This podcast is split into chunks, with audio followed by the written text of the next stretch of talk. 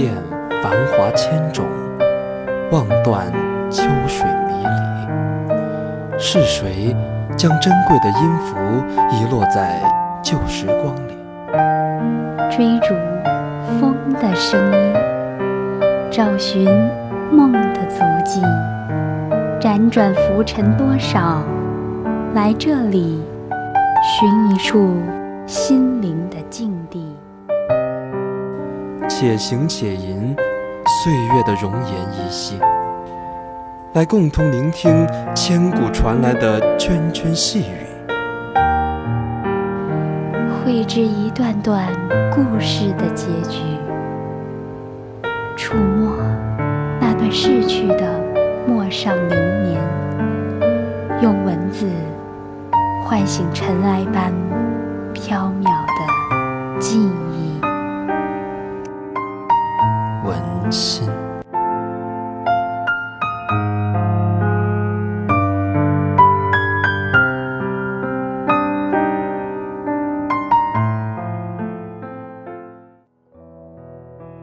情为何物？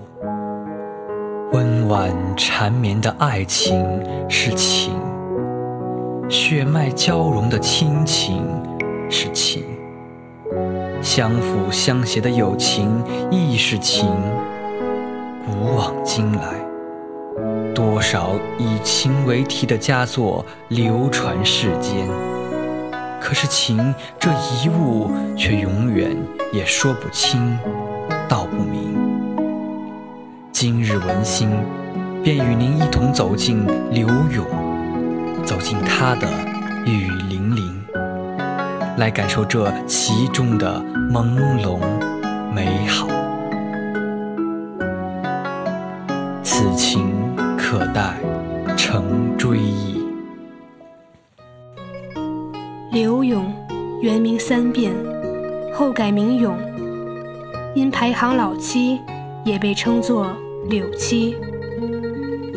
柳永生于官宦世家，少时便开始习诗作词，有功名用事之志。青年时应试汴京，由于擅长词曲，他熟悉了许多歌妓，并替他们填词作曲，无形中。便表现出了一种浪子作风。当时有人在仁宗面前举荐他，然仁宗只批阅四字，且去填词。柳永在受打击之后，别无出路，就只好以一种随性放荡的态度，自称奉旨填词柳三变。在汴京、苏州、杭州等都市，过着一种类似流浪的生活。由于失意无聊，流连访曲，乐工和歌妓的鼓舞之下，这位精通音律的词人创作出大量适合歌唱的新乐府及慢词，受到广大市民的欢迎。柳永青年时期。曾四次科举，四次落地，遂忧愤离京。而《雨霖铃》一词，便作于他离京之前，与心爱的人分别时，属于他创作的慢词代表作。寒蝉凄切，对长亭晚。骤雨初歇，都门帐饮无绪。留恋处。兰舟催发，执手相看泪眼，竟无语凝噎。念去去，千里烟波，暮霭沉沉出天阔。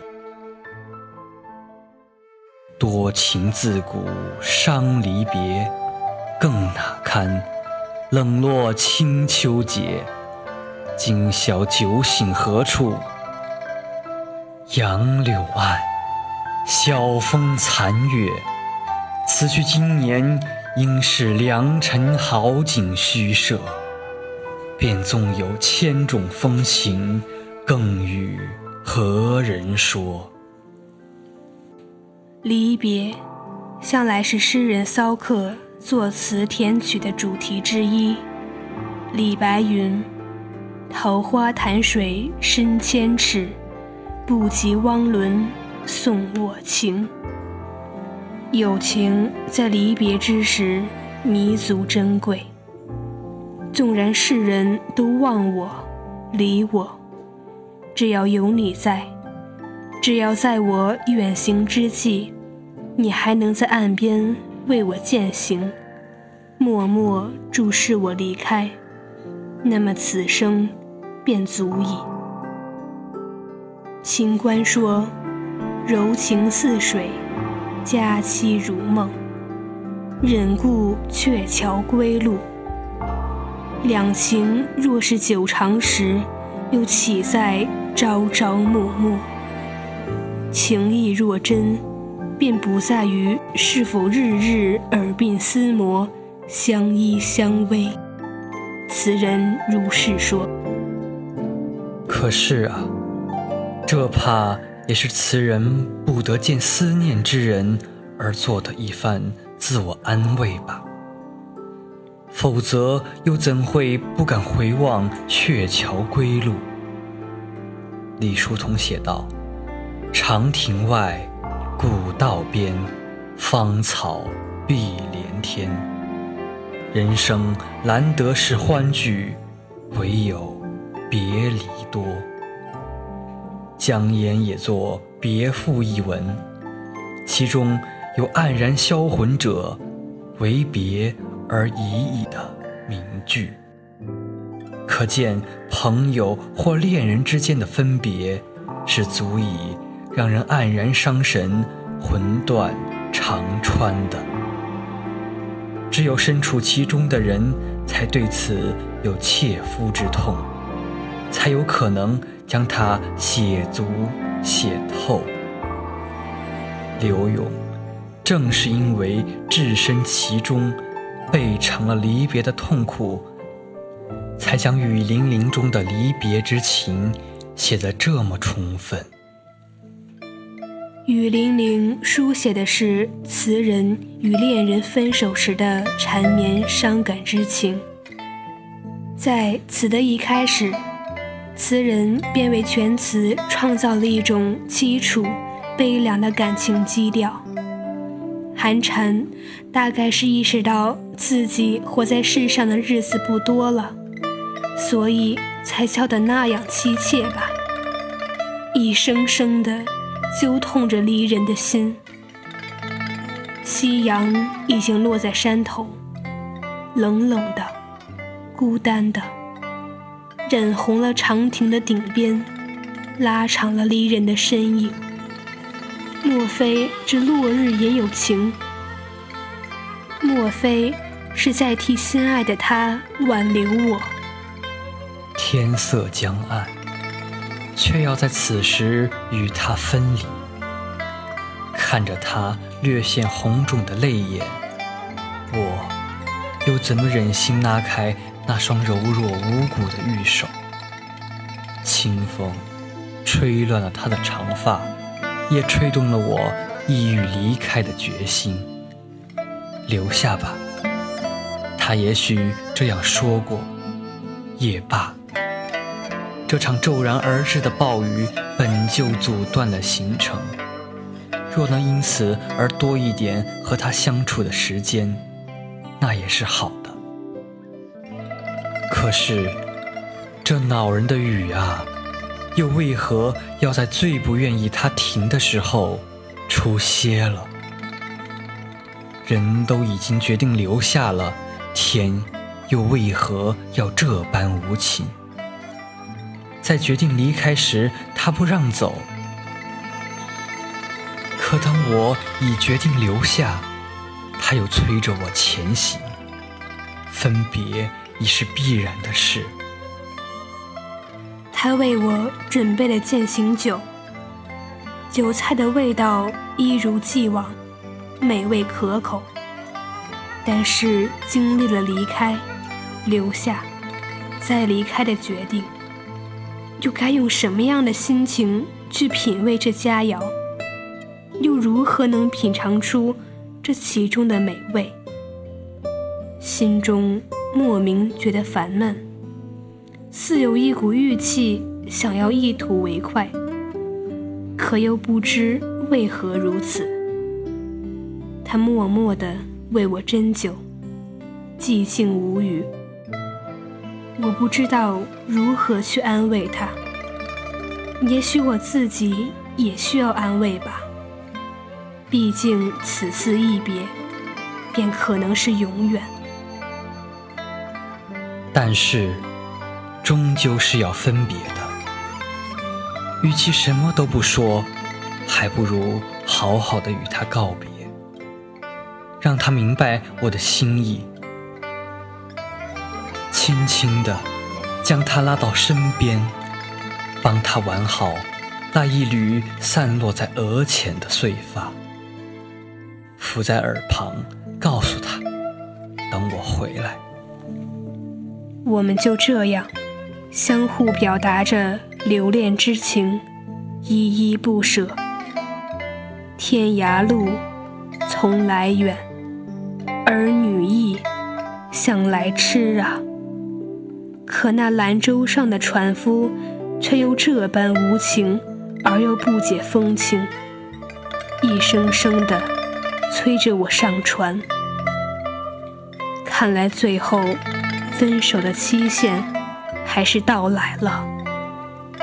多想拉着恋人的手，和他长相厮守，不再理会这官场的沉浮，不再在乎世人的眼光，从此与他浪迹天涯，歌舞相伴，琴瑟和谐，该有多好！四目对视中，蓦然发现。对方眼里早已蓄满泪水，有千言万语要倾听，可话到喉头，却又硬生生的卡住了。开船在即，想把最重要的话讲与他说，却发现每一句话都似乎是非说不可的，千句万句。又从哪一句开始说起呢？想到自己的去路千里烟波浩渺，到处是沉沉的暮霭，楚天何其广阔，谁知我将飘向何方？何时才能与心上人重新聚首？此时的我。只希望天地能小一点，再小一点，小到只容得下我们两个。然而，楚天却是那样的阔，阔到让我发现再聚首的机会有多么渺茫。现实就是这样无情，生生要将一对恋人拆散。有谁知道，在这简单的词句中，包含着我多少无奈，倾注我对他多少说不出口的深情。多情的人从古至今都为离别而感到忧伤，它是文人墨客普遍具有的一种人之常情。更何况。分手在这个冷落凄清的秋天，又让人如何忍受这分别之苦、相思之痛？都说醉酒是解脱烦闷的好方法。曹操的《短歌行》中就有“何以解忧，唯有杜康”的名句。李白更是写出了“抽刀断水，水更流。”举杯消愁，愁更愁的独特感受，在与恋人不得不分手的愁闷当中，词人也想到了用酒精来麻醉自己。于是，在我的设想中，今宵酒醒何处？杨柳岸，晓风残月。等到我酒醒之后。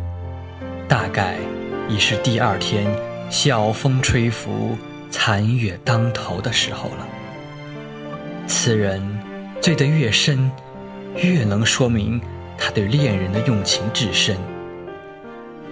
今宵二句，又进一步推向别后的凄凉。然而景物清丽真切，真相分别后的我酒醒之后，在船中所见。这一句妙在景中有情，昔我往矣，杨柳依依，也是以情写离别的。离别的人一看到杨柳，就会想起离别时依依不舍的场面。就会浮现出赠柳惜别的情景，心中就会涌起一缕缕离愁。杨柳岸三字明写眼前景，而暗写别时情，显得含蓄而有余味，几如身临其境，望其是设想。此去二句，推向别后长久的寂寞，虚度美好年华。这一次的分手，最短的时间，怕也要一年吧。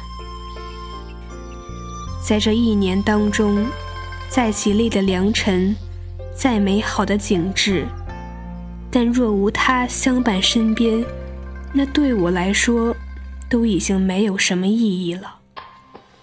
只会当它是空虚的摆设，良辰也好，美景也罢，有它供上，便是锦上添花。可若失了它，便失了知音。再美的景色，独赏又有何韵味？便纵有千种风情，更与何人说？深入下去，叹后会难期，风情无人诉说。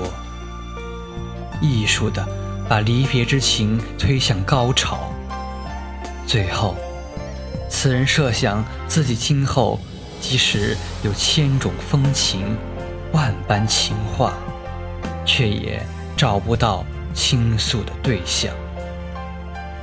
是的。像这种风情的话语，是只可说于懂我的你听的。其他女子，即使再聪慧伶俐、温婉优雅，都不会走进我的心，不会懂这番话的情意。这一番出自肺腑的内心表白，相信任何一位女子。都会为之动容吧。柳永的词在民间流传甚广。陈师道《后山诗话》里说：“柳永的词，天下咏之。”吴曾《能改斋漫录》中说：“柳永的词传播四方。”叶梦得《避暑录话》里更是说：“凡有情水饮处。”皆能歌柳词。为什么柳永的词会流传这么广呢？我想，主要原因还在于一个“情”字。他写出了男女之间的深情，写出了人之常情。有情的文字才有生命力，才得到广泛传播。柳永用他的词。他的情赢得了烟花女子们的芳心，在当时的歌妓中流传着这样的话：“不愿君王招，愿得柳七教；不愿牵黄金，愿得柳七心；不愿神仙见，愿识柳七面。”可见。柳永在歌妓们心中的地位了，或许是出于这个对他们以情相待的公子的报答吧。在柳永贫病疾死、家无余财，连下葬的费用都难以筹集的情况下，群妓何经葬之？常说青楼女子无情义，从来都是认钱不认人。但这一点用在刘勇身上显然是行不通的。群妓只有真心实意的倾慕刘勇的为人，才肯在他离世之后凑钱来安葬他。刘勇的前半生。几乎与烟花之地分不开。有人说他放荡，有人说他轻浮，但不管他人品如何，但至少在他词中，我看到的是他的真情。对于歌妓，对于青楼女子，他似乎并没有所谓正直人士的偏见。他将他们当作青莲一样呵护，他给他们写最美的诗词，他走进了这些女子的心，用他的真心，此心此情，踏着历史红尘，穿越千年，触碰着一代代人的心，带我们追忆着那时的他，情意。绵绵无限，但时间却是转瞬即逝。今天的文心就到这里，我是播音楚成，我是播音严浩飞，感谢编辑魏巧玲，感谢导播古相，我们下期再见。